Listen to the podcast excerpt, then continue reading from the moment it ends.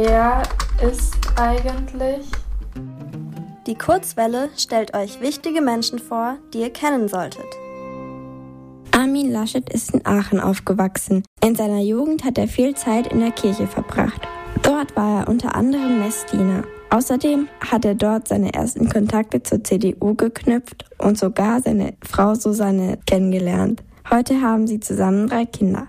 Armin Laschet wollte nicht immer Politiker werden. Er hat in München Jura studiert und dort auch als Journalist gearbeitet. Zum Beispiel beim Radiosender Charivari oder auch beim Bayerischen Rundfunk. Die Liebe zu seiner Heimat hat ihn dann wieder zurück nach Aachen gebracht. Dort ist er Chefredakteur der Kirchenzeitung für das Bistum Aachen geworden.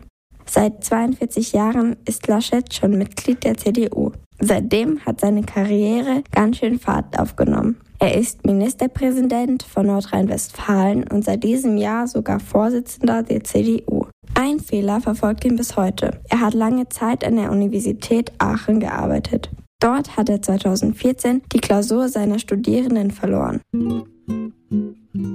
Die Noten hat er aber trotzdem vergeben und sich ausgedacht. Der Schwindel ist aufgeflogen, denn es haben auch Studierende eine Note bekommen, die gar nicht mitgeschrieben haben.